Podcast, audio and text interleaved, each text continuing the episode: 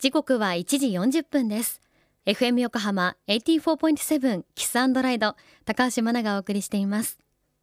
この時間は守ろう私たちの綺麗な海。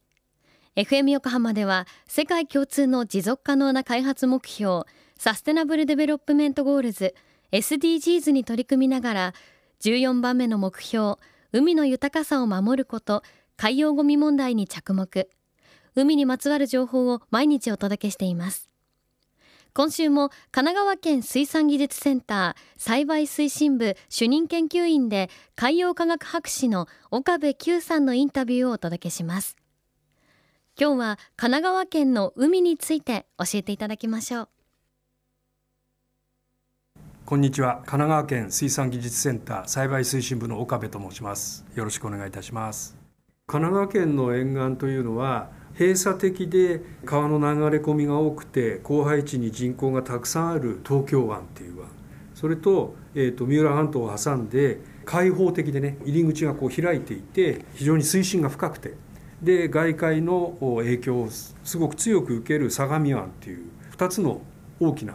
湾があります。でその外側には、まあ、大島より向こうに伊豆諸島海域というのがあってで神奈川県の漁業者の皆さんは東京湾に住んでいる魚の生態に合わせたような漁業を発展させてきましたし相模湾でも相模湾のに入ってくる魚の生態に合わせたような定置網とかねそういった漁業を発達させてきました。で伊豆諸島海域でも海底に住んでいるような魚を釣る技術というのを開発して漁場も開発して伊豆諸島海域でも漁業を行ってきたと。神奈川県の海って皆さん知らないかもしれないけど豊かなんですよ。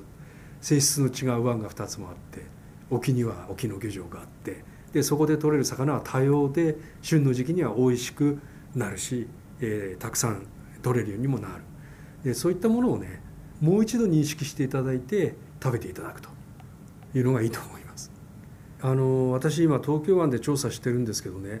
私の東京湾のイメージっていうのは潮干狩りの時期に川崎からフェリーに乗って木更津へ向かう間は海の色がねコーラだったんですね。あのコップで汲めばコーラ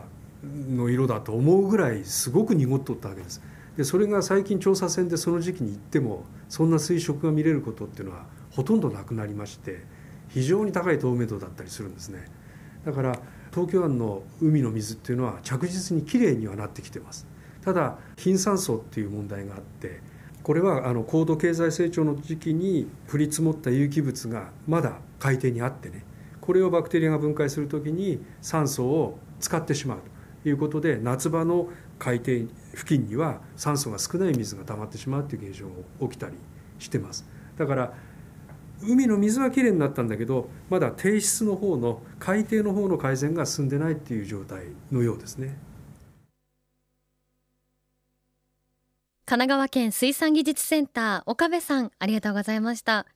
いや神奈川県は東京湾と相模湾という2つの大きな湾があって漁場がとても豊か。それをもう一度ね認識していただいて食べてほしいというふうに岡部さんもおっしゃっていましたけれどもね。この神奈川の美味しいお魚に感謝しながらもそのお返しとしてもしっかり海をきれいにしていきたいですよね。今日の岡部さんのインタビューは FM 横浜特設サイト海を守ろうから聞くことができます。ぜひチェックしてみてください。FM 横浜では海岸に流れ着いたゴミなどを回収し海をきれいにしていくために神奈川守ろう私たちのきれいな海実行委員会として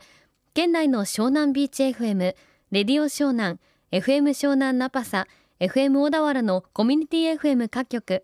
その他県内のさまざまなメディア団体のご協力を得ながら活動しています。また日本財団の海と日本プロジェクトの推進パートナーでもあります。